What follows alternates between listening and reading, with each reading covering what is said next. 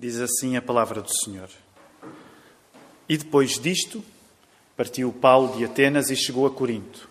E achando um certo judeu por nome Áquila, natural do Ponto, que havia pouco tinha vindo da Itália, e Priscila, sua mulher, pois Cláudio tinha mandado que todos os judeus saíssem de Roma, se ajuntou com eles. E como era do mesmo ofício, ficou com ele e trabalhava, pois tinham por ofício fazer tendas. E todos os sábados disputava na sinagoga e convencia a judeus e gregos. E quando Silas e Timóteo desceram da Macedónia, foi Paulo impulsionado pela palavra, testificando aos judeus que Jesus era o Cristo. Mas resistindo e blasfemando eles, sacudiu os vestidos e disse-lhes: O vosso sangue seja sobre a vossa cabeça. Eu estou limpo e desde agora parto para os gentios. E saindo dali, entrou em casa de um homem chamado Tito Justo, que servia a Deus, e cuja casa estava junto, na, junto da sinagoga. E Crispo, principal da sinagoga, creu no Senhor com toda a sua casa, e muitos dos coríntios, ouvindo-o, creram e foram batizados. E disse o Senhor em visão a Paulo: Não temas, mas fala e não te cales. Pois eu sou contigo e ninguém lançará a mão de ti para te fazer mal, pois tenho muito povo nesta cidade. E ficou ali um ano e seis meses, ensinando entre eles a palavra de Deus. Mas sendo Gálio procônsul da Acaia, levantaram-se os judeus concordemente contra Paulo e o levaram ao tribunal, dizendo: Este persuade os homens a servir a Deus contra a lei. E querendo Paulo abrir a boca, disse Gálio aos judeus: Se houvesse aos judeus algum agravo ou crime enorme, com razão vos sofreria. Mas se a questão é de palavras e de nomes e da lei que há entre vós, vede-o vós mesmos, porque eu não quero ser juiz dessas coisas. E expulsou-os do tribunal. Então todos agarraram Sóstenes, principal da sinagoga, e o feriram diante do tribunal. E a Gálio nada destas coisas o incomodava. E Paulo, ficando ali muitos dias, despediu-se dos irmãos e dali navegou para a Síria, e com ele Priscila e Áquila, tendo rapado a cabeça em Sencreia, porque tinha voto. E chegou a Éfeso e deixou-os ali. Mas ele, entrando na sinagoga, disputava com os judeus. E rogando-lhe ele que ficasse por mais, e rogando-lhe eles que ficasse por mais algum tempo, não conveio nisso. Antes se despediu deles, dizendo: Querendo Deus, outra vez voltarei a vós. E partiu de Éfeso. E chegando a Cesareia, subiu a Jerusalém, saudando a igreja, desceu a Antioquia. E estando ali algum tempo, partiu, passando sucessivamente pela província da Galácia e da Frígia, confirmando todos os discípulos. E chegou a Éfeso um certo judeu chamado Apolo, natural de Alexandria, varão eloquente e poderoso nas Escrituras. Este era instruído no caminho do Senhor e fervoroso de espírito, falava e ensinava diligentemente as coisas do Senhor, conhecendo somente o batismo de João. Ele começou a falar ousadamente na sinagoga e, quando o ouviram Priscila e Áquila, o levaram consigo e lhe declararam mais pontualmente o caminho de Deus. Querendo ele passar à Acaia, o animaram os irmãos e escreveram aos discípulos que o recebessem, o qual, tendo chegado, aproveitou muito aos que pela graça criam, porque com grande vimência convencia publicamente os judeus, mostrando pelas Escrituras que Jesus era o Cristo. É um privilégio e uma alegria poder, nesta manhã, compartilhar não o que penso, nem mesmo o que sinto, mas compartilhar uma verdade que transcende os nossos próprios corações. A verdade da palavra de Deus. É um privilégio levar a tua casa, a tua família, a nossa igreja, a mensagem de salvação, a mensagem que salva o pecador. Essa já é, em si só, uma narrativa completamente diferente do que estamos acostumados. Estamos acostumados a usar do existencialismo que prevalece em nosso tempo, a centrar em nós mesmos as nossas histórias, a celebrarmos a comunidade que vivemos de maneira superficial, de forma subserviente, de maneira que nos lembramos da nossa comunidade quando precisamos dela. Haja vista que, mesmo antes da pandemia, as pessoas já se isolavam. Criamos narrativas de independência de Deus. Temos tudo, não precisamos de Deus. Criamos narrativas de interdependência de um dos outros à medida que podamos, possamos, então, tirar vantagens das nossas interrelações. Nós somos e vivemos nesse tempo onde a nossa comunidade convive com o deísmo terapêutico. O que quer dizer isso? A própria noção de religiosidade é voltada para o próprio coração e para o egoísmo. Nós culpamos a Deus pelos nossos pecados e damos respostas que não transcendem ou que falsamente o fazem para tentar curar as dores da nossa alma. Hoje eu vos trago uma boa notícia. Diferente daquilo que temos ouvido no dia a dia por causa dos próprios terrores que nos afligem. Não é uma fuga da realidade, é uma boa notícia no meio da nossa realidade. A narrativa nos mostra mediante aquilo que acabamos de ler, que Deus não nos abandona em nossas ilusões. Pelo contrário, Ele é maior que todas as nossas narrativas. Ele apresenta a única narrativa que é boa, perfeita, agradável, a narrativa da salvação, a narrativa da inclusão, da participação. É Deus que nos faz ir. Por quê? Porque Ele tem um povo aqui. Isso pode parecer-nos um paradoxo. No entanto, só chegamos onde Deus quer pela obediência do ir. Está no ir, pois Deus tem um povo aqui. Está no ir e não vou dar voltas nesta manhã eu quero fazer algumas declarações parecidas com as declarações de Paulo. Não quero titubear ou hesitar ao dizer que as nossas declarações são exclusivas e inclusivas. Ao dizer que Deus exclui todas as nossas narrativas e pela sua graça nos apresenta uma só, a de Cristo. Nós Nesta manhã queremos chamar a todos aqueles que nos ouvem a repensarem as suas histórias, a olharem para a história que está diante de nós e o centro dela e quem fala através dela, que é o próprio Cristo. Hoje, chamo a igreja do Senhor Jesus Cristo a sair da letargia que prevalece também em nossos dias para nos identificarmos pela palavra de Deus, com a narrativa do movimento do reino de Deus. Está no ir, está no ir sim, pois Deus tem o povo aqui. É dessa forma que nós chegamos a Corinto, prontos para ouvir a voz de Deus. De vários lugares, de vários legados, culturas, línguas, sotaques, chegamos todos juntos aqui para ouvir o que Deus tem para nos dizer. Abra o teu coração, abra a sua vida neste momento, prepare a tua família, vamos meditar na palavra de Deus, porque Deus tem um povo e este povo está aqui. Oremos. Santo Deus, nós somos gratos, ó Pai por aquilo que acabamos de ouvir na leitura da tua palavra. Que narrativa maravilhosa, Senhor. Que coisa maravilhosa é ouvir do próprio Deus: não temas. Que coisa maravilhosa é ouvir do próprio Deus: eu tenho um povo aqui. Cristo Jesus proferiu estas palavras e hoje eu peço que estas palavras entrem em nosso coração.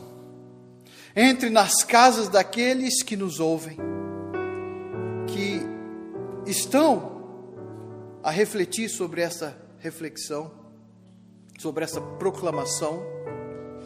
Peço que hoje, ó Deus, salve, junte, abençoe, santifique o teu povo pela tua palavra, pois é em Cristo Jesus que oramos. Amém.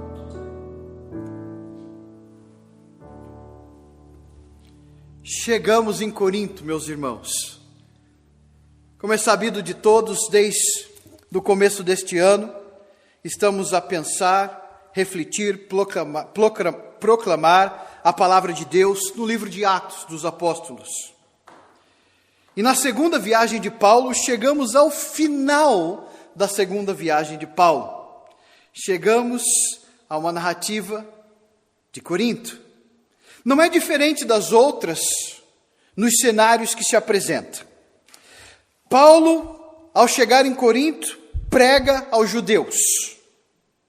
Depois ele prega aos gentios. Há perseguição, mas a palavra continua sendo pregada, ensinada, mantida, e o resultado de tudo isso é a expansão do povo de Deus.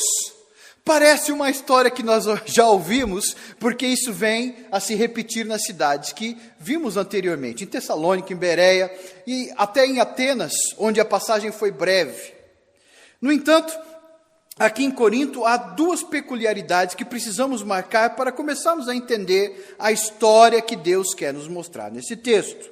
A primeira delas é: vocês perceberam que ao ler a narrativa de Atenas e a narrativa de Corinto, apesar de Paulo ficar pouco tempo em Atenas, elas têm mais ou menos o mesmo tamanho e detalhes peculiares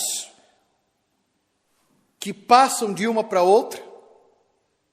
Por exemplo, há um enfrentamento de Paulo com os líderes gregos no Areópago. E aqui nós vemos Paulo sendo mais uma vez confrontado e há uma espécie de confronto com líderes romanos, no caso Galho. Sim, há peculiaridades e diferenças, mas há também muitas semelhanças essas que acabei de vos dizer. A cidade é diferente. A cidade já não é tão helênica, apesar de ser próxima. A cidade é mais romana. Era uma cidade próspera financeiramente, era uma cidade cosmopolita, de várias culturas, de vários deuses, era religiosamente pluralista. Era uma cidade acostumada com visitas de grandes oradores de todos os lugares do mundo, viajantes, obcecados com a oratória. Era uma cidade parecida com o nosso tempo, no sentido de que eles eram também obcecados pela aparência e pelo status social, pela autopromoção e direitos pessoais. Era uma cidade parecida com a nossa sociedade. Era uma cidade movida pelo Instagram, pelo Facebook. Era uma cidade movida pelas coisas que hoje temos em nosso tempo. Não era muito diferente de cada um de nós. As narrativas, apesar de serem separadas por milênios, dois no caso, são muito parecidas porque o ser humano é o mesmo. Se por um lado Paulo sai de Atenas após o confronto, por outro lado ele fica em Roma, nesse estado romano, melhor dizendo, dentro de Corinto, mesmo depois de um confronto. A razão não é a falta ou a presença de perseguição, a razão é algo muito maior. Há duas coisas que precisamos lembrar sempre à medida que pensamos nessa narrativa. Como já disse, esta é a última cidade da viagem, da segunda viagem de Paulo, é a última igreja que será plantada. E há algo muito mais especial que não acontece sempre no Novo Testamento. Cristo aparece para Paulo. Cristo ressurreto fala com Paulo e mostra-lhe o motivo pelo qual ele está em Corinto. O povo aqui apresentado por Deus é o motivo de Paulo estar em Corinto. Por isso eu quero que meditemos sobre este povo que Deus tem para si mesmo. Portanto, eu peço que mantenha a sua Bíblia aberta. Nós vamos pensar em alguns blocos dos textos e vamos meditar na palavra de Deus à medida que a narrativa tem a sua progressão diante de nós. Dos versículos 1 a 4, olha o que o texto nos diz. Paulo saiu de Atenas e partiu para Corinto, é onde estamos.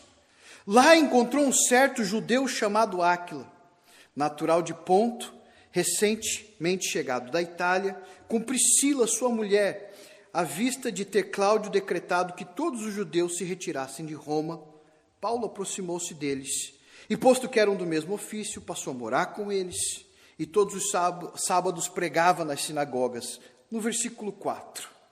O que nós vamos ver em toda a narrativa a partir desse texto já são características que passará por toda a mensagem. As distinções desse povo que Deus caracteriza como seu. Esse povo é um povo que é espalhado para ajuntar. Esse povo é um povo que trabalha, que junto trabalha. Esse povo é um povo que junto proclama a palavra de Deus. Esse povo é um povo que junto sofre por causa da sua fé. Esse povo é um povo que junto aprende, obedece, fortalece uns aos outros. Esse povo está no ir porque através desse povo, Deus está a juntar o seu povo. Ora, não é sempre que vemos uma narrativa desta forma nas Escrituras, a começar por aquilo que está a começar nesses primeiros versículos, porque na maioria das vezes as, as Escrituras apontam para Cristo a despeito de nós. Mas nesta narrativa, nós encontramos Cristo sendo apresentado através de nós. Não é sempre que nós podemos ler a Bíblia e dizer, estou aqui. E assim começa a nossa história. Percebe, meus irmãos, que personagens, novas personagens estão sendo apresentadas. Aqui nós encontramos Áquila e Priscila. Há coisas importantes a serem lembradas aqui. Esse casal era um casal judeu que eram crentes, estavam em Roma e tiveram que sair de Roma por causa de uma perseguição. Essa perseguição nos diz que houve um decreto de Cláudio, de Cláudios, em que os judeus tiveram que sair de Roma. Mas é bem provável que judeus cristãos tiveram que sair de Roma, porque no decreto que Cláudio fez, há uma palavra que diz que havia uma confusão por causa de um certo homem chamado Crestos. Ora, nós sabemos que a latinidade do, nome Cristos, do título Cristos em grego, dá a entender para os romanos que era uma pessoa. Como muitos até hoje confundem, pensam que Jesus, Cristo, é o sobrenome de Jesus e não o título de Jesus. E aconteceu desta forma: eles foram espalhados, mas Deus queria espalhar para juntar. Quando Paulo chega a Roma, também separado dos seus companheiros, como Timóteo e Silas, por causa da necessidade de viajarem, por causa da perseguição e por causa das necessidades da igreja, também foram espalhados. Mas Deus usa essas circunstâncias para ajuntar. Quem vem de Roma, quem vem de Atenas, agora está sendo usado por Deus para cumprir os seus propósitos. Esse ajuntamento não é por acaso, sem dúvida nenhuma, eles trabalham juntos, e aqui não é só uma metáfora, é a realidade. Eles trabalhavam juntos fazendo tendas, é, eles tinham a mesma profissão, e Deus usa todos esses detalhes na história para que no versículo 4 nós entendamos o motivo pelo qual Paulo estava ali. Ele queria pregar a palavra de Deus e assim o fazia. Ora, quando Silas e Timóteo desceram da Macedônia, portanto, encontraram-se com Paulo, ele voltou-se à pregação da palavra de Deus completamente. No versículo 5. E quando isso acontece, ele apresenta quem Jesus Cristo é. Ora, os judeus agora começam a se opor e a blasfemar contra ele. É como se eles estivessem espalhando notícias de maledicência. O verbo aqui não é exatamente a blasfêmia contra Deus, mas era contra Paulo e aquilo que ele pregava.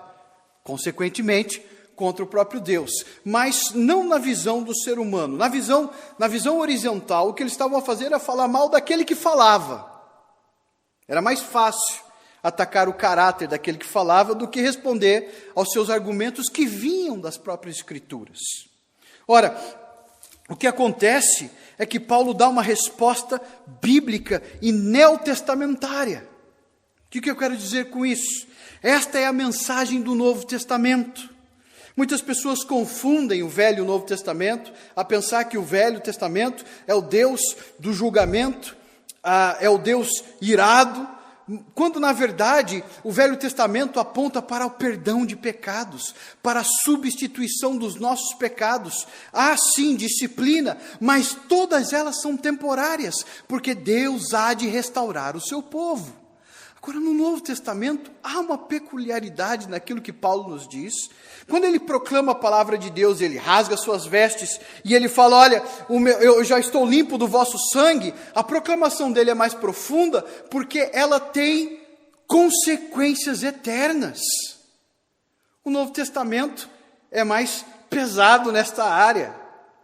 O Novo Testamento também traz a mensagem do perdão, mas também fala sobre as consequências eternas das ilusões que criamos para nós mesmos agora. Essa mensagem é dura, mas ela é tão verdadeira que isso entra no coração de algumas pessoas. E no versículo 7, um homem que provavelmente era romano por causa do seu próprio nome, Tício Justo, ele era temente a Deus, ou seja, era um prosélito, alguém que temia Deus, mas não era judeu, e se torna judeu por causa da sua fé. Morava do lado de uma sinagoga, ou seja, ele tinha uma relação com essa sinagoga. Ah, ele crê. Não somente ele, agora um judeu que era o principal, ou seja, o pastor daquela congregação, porque a palavra sinagoga quer dizer congregação, assembleia ele é o líder daquela congregação, ele também crê, não somente ele, mas todos aqueles que estavam na sua casa. E muitos coríntios, ouvindo, criam e eram batizados. Vocês veem a sequência de eventos nos mostram que esse povo é um povo que trabalha junto, é um povo que proclama, ensina a palavra de Deus, é um povo que ouve a narrativa de Deus, se converte ao Senhor, obedece ao Senhor e as vidas deles são transformadas. Ora, é nesse contexto que Paulo, numa noite, tem uma visão, no versículo 9, em que o Senhor lhe disse: e eu digo que o Senhor aqui não quer dizer Deus Pai, e sim Cristo, porque no versículo anterior, a expressão creu no Senhor no livro de Atos tem sido usada como alguém que creu em Jesus Cristo. Nós sabemos que Cristo vai aparecer novamente para Paulo no capítulo 19, e a mensagem dele é essa: não temas.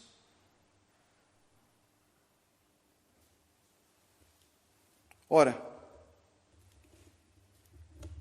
o contexto é o mesmo. Paulo vem sendo perseguido desde Tessalônica. Seria diferente em Corinto? Provavelmente não. Pelo contrário, Deus diz para ele: pelo contrário, fala e não te cales. Por quê? Porque eu estou contigo. E ninguém ousará fazer-te mal. Por quê? Porque eu tenho um povo nesta cidade. E Paulo, respondendo à voz de Deus, permaneceu ali um ano e seis meses, ensinando entre eles a palavra de Deus. Uau. Quando tudo isso acontece, nesse tempo, há um evento que marca o motivo pelo qual Deus fala com Paulo. Nós sabemos que Não sabemos se a visão veio antes ou depois, nós sabemos que a estrutura da narrativa nos mostra a sequência e a lógica dos fatos e não exatamente a cronologia dos fatos.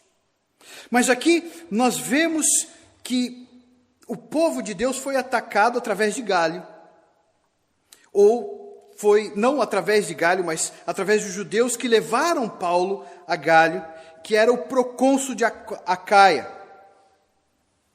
Eles levaram, no versículo 12, eles levaram Paulo para lá, levaram ele para um tribunal e disse o seguinte: Olha, este homem persuade os homens a adorar a Deus por modo contrário à lei. O que obviamente era uma acusação falsa, mas era coerente com algumas verdades, porque Crispo, veja o texto, não é? é Crispo converteu-se ao Senhor ele era o principal da sinagoga. Tício Justo converteu-se ao Senhor e ele servia a Deus, ou ele adorava a Deus. Essa contraposição aparece para nós como algo desta forma. Os judeus, vendo o que Deus estava a fazer com Paulo, olharam para aquilo que estava acontecendo e disseram: Isto não é o que nós fazemos.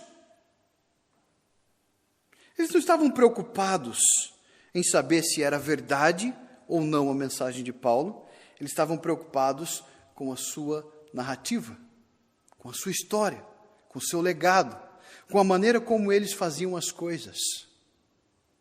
A realidade não importava. Quando Paulo ia falar, e aqui é coerente com o que Deus mandou ele fazer, fale, não te cales. Quando Paulo ia falar, houve uma resposta, e a autoridade romana, que é Galho nesse caso, diz: Eu não vou me intrometer nessas questões de vocês. Ou seja, Roma olha para Paulo nesse momento da história e diz: Ele não é culpado de nada. Vê, meus irmãos, o cumprimento da profecia Cristo falou para Paulo que ninguém ia lhe tocar naquele momento, porque ele precisava estar ali, porque Deus tinha um povo ali. E quando há uma autoridade que tem autoridade para fazer isso, essa autoridade não o faz. Aqui nós vemos a soberania de Deus guiando todas as narrativas, todas as histórias e mostrando em tudo aquilo que faz a fidelidade de Deus para com o seu povo. Deus ama o seu povo. Deus entregou o seu filho para salvar o seu povo. Deus cumpre as suas promessas para o seu povo. Deus ajunta o seu povo de todos os lugares para a sua glória. E aqui nós vemos mais uma vez a promessa de Deus sendo cumprida para o apóstolo Paulo. Eles sofrem juntos também. Até agora na narrativa, nós vemos que a perseguição principalmente foi contra aqueles que proclamavam. Estevão faleceu porque pregou. Paulo também foi expulso das cidades, passou por dores justamente porque proclamava. Mas aqui nós começamos a perceber, meus irmãos, na narrativa: Paulo não está sozinho. Paulo não está sozinho. Tem gente que veio de Roma nas mesmas condições. Tem gente que, aceitando Cristo, sofre junto com ele, e o que acontece? Alguém é linchado, nós não sabemos exatamente se esse, é, se, se a pessoa que foi linchada faz parte do povo de Deus, ou se foi enganado porque também era judeu, o fato é que há violência contra o próprio povo. Eles sofrem juntos. E o sofrimento revela as coisas mais características ou ínfamas do, do coração do ser humano. Foi Agostinho que nos disse, na sua obra Cidade de Deus, Agostinho de Hipona, que nos disse: Embora homens bons e maus sofram da mesma forma, não devemos supor que não haja diferença entre os homens. Porque não há diferença no que ambos sofrem. Pois, mesmo a semelhança dos sofrimentos, permanece uma diferença entre os que sofrem, e, embora expostos às mesmas angústias, virtudes e vícios, não são a mesma coisa. Pois, como o mesmo fogo faz com que o ouro brilhe intensamente e o joio fume, e sobre o mesmo golpe a palha despedaçada, enquanto o grão é limpo, E como as borras não são misturadas com o óleo, embora espremidas para fora pela cuba pela mesma pressão, a mesma violência, a mesma aflição e prova, esta expurga e esclarece a diferença entre piedosos e ressalta a maldição e ruínas daqueles que são ímpios. É assim que, na mesma aflição, os iníquos detestam Deus e blasfemam, enquanto os piedosos oram e louvam. Havia, consequentemente, aqui um certo preconceito de Galho contra todo tipo de judeu. Nesse sofrimento, pode ser até que um judeu sofreu por causa dos cristãos, foi, foi, apanhou por causa dos cristãos. O fato é que todos sofrem nessa questão, mas a narrativa nos mostra que alguns sofrem, e o sofrimento traz o que tem de melhor de Deus no ser humano, e o sofrimento traz, o outro sofrimento traz o que tem de pior no sofrimento do ser humano, do seu próprio coração.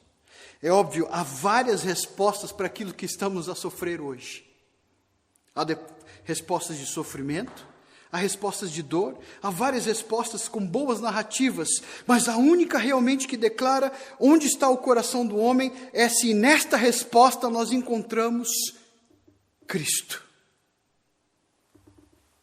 Por isso, nós continuamos a narrativa e percebemos que Paulo nós que percebemos que Galho não se incomodava com essas coisas porque ele não se importava com o sofrimento alheio.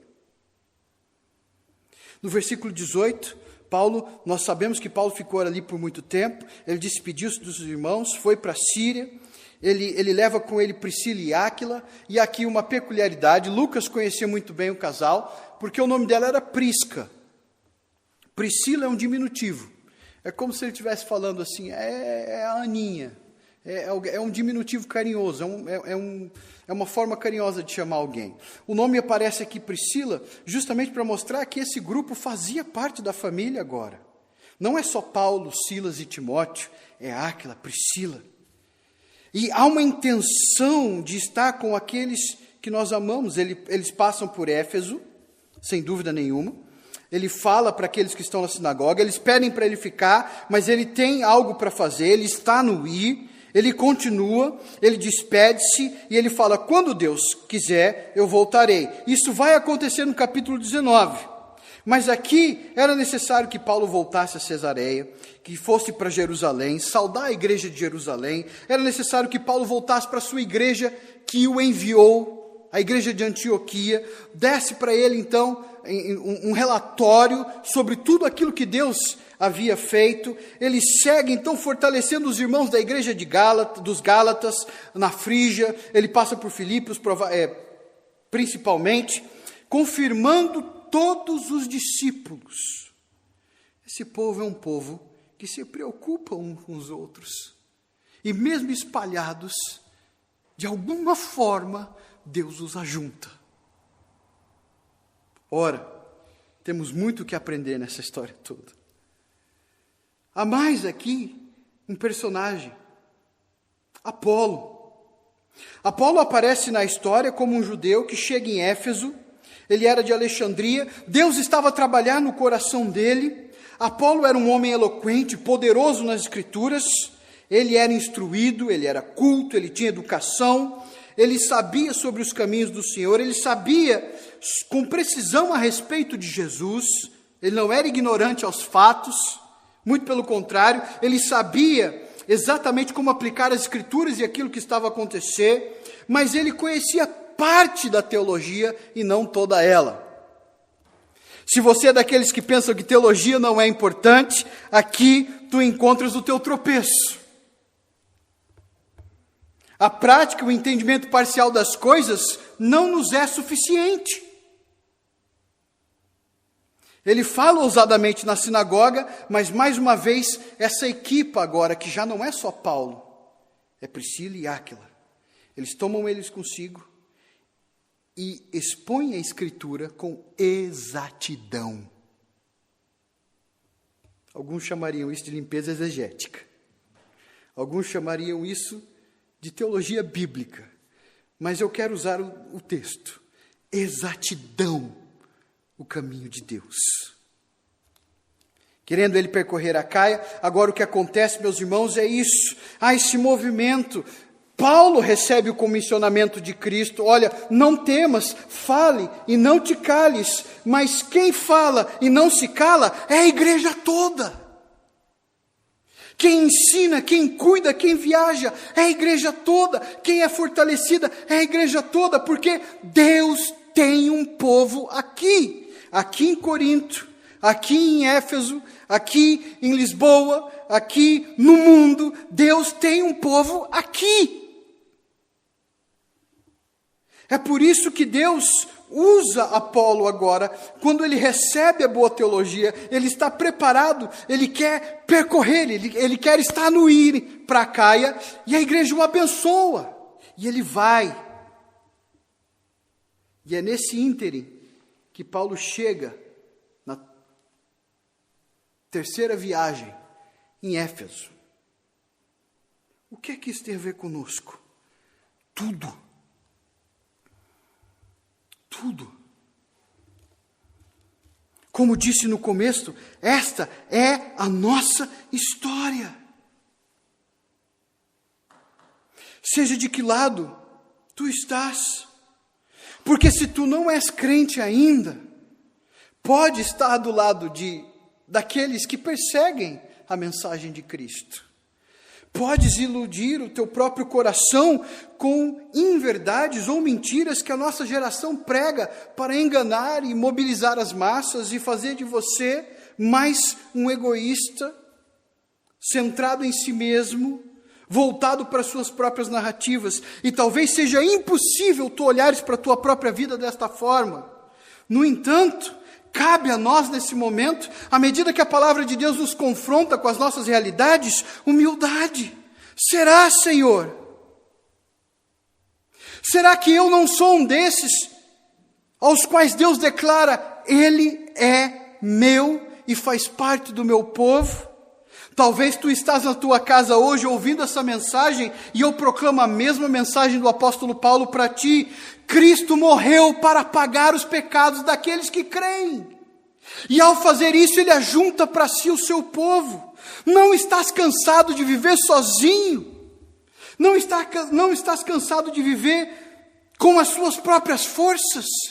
Será que não é hora de cair sobre os seus joelhos e clamar: Senhor, eu quero, eu preciso, eu preciso da Sua graça na minha vida. Eu quero fazer parte desse movimento que Deus está a levantar em todo o globo. Eu quero fazer parte dessa missão que transforma vidas em todos os lugares, em todas as línguas, em todas as culturas. Eu preciso de Cristo na minha vida. Será que não é hoje? Creia no Senhor Jesus. Arrependa-te agora, ouça a mensagem de Paulo, porque mais tarde virá o julgamento. Agora é tempo de perdão e aceitação, mas quando Cristo voltar, haverá julgamento. Arrependa-te agora, reconheça que Deus é quem escreve a tua história. Reconheça que Deus é que junta para si o seu povo e não está no povo de Deus é viver sozinho. Não importa se estás acompanhado com milhões, sem Deus, somos sós, perdidos. Sem Cristo, nós somos completamente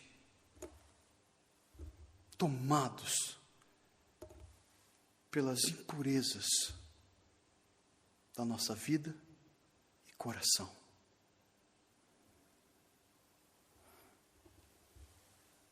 Hoje, hoje, aceite a narrativa da vida e da morte de Cristo.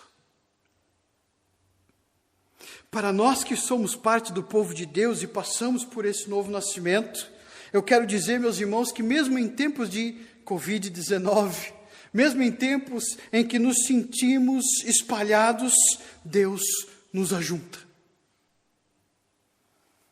As circunstâncias que estamos vivendo não são sem causa. Deus tem um propósito para cada uma delas.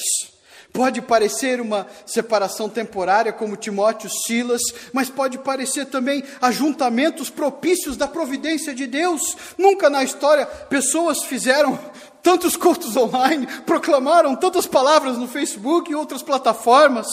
Oh, meus irmãos, parece que estamos espalhado, espalhados, mas Deus está nos a juntar.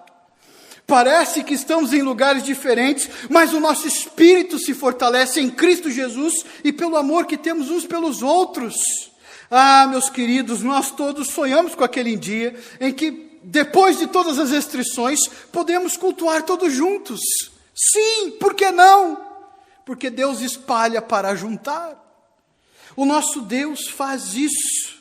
O nosso Deus é o mesmo Deus que fala com Paulo e fala com cada um de nós: não temas, mas fale e não te cales.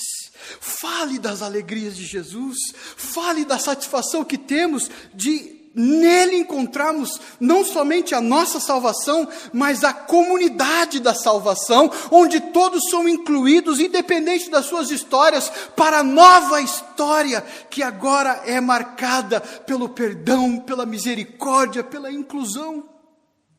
Hoje, Cristo nos apresenta isso. Pela palavra nós somos unidos, pela palavra cuidamos uns dos outros com exatidão, explicamos para muitos Apolos, que têm até conhecimento, mas precisam chegar mais progressivamente para perto de Jesus. Temos palavras para Apolos, temos palavras para Crespos, temos palavras para todos aqueles que nos ouvem, para aqueles que não querem, para aqueles que querem. Todas as palavras de vida estão aqui, nesta comunidade, não por causa da comunidade, mas por aquilo que funda a nossa comunidade, é a palavra de Deus. Hoje, meus irmãos, o Senhor nos sustenta sim no nosso sofrimento, como fez com Paulo, como fez com os nossos irmãos. Não estamos sozinhos em nosso, sozinhos em nosso sofrimento, como disse o apóstolo Pedro. Há irmãos sofrendo em vários lugares do mundo, como aqui em Portugal, no Brasil, como nos Estados Unidos, no Canadá, África do Sul, tantos outros países, meus irmãos. Há pessoas a sofrer os mesmos flagelos, a passarem pelas mesmas mazelas. E em todas elas, o nosso Deus tem um propósito. E o propósito é: Deus tem um povo aqui. O Senhor está a salvar um povo, um povo para si. Aqui, Cristo é representado não como em outros lugares da Bíblia, a despeito de nós. Aqui Cristo é representado através de nós. Cristo tem um povo aqui. E é exatamente por isso, meus irmãos, está no ir. E que Deus nos abençoe.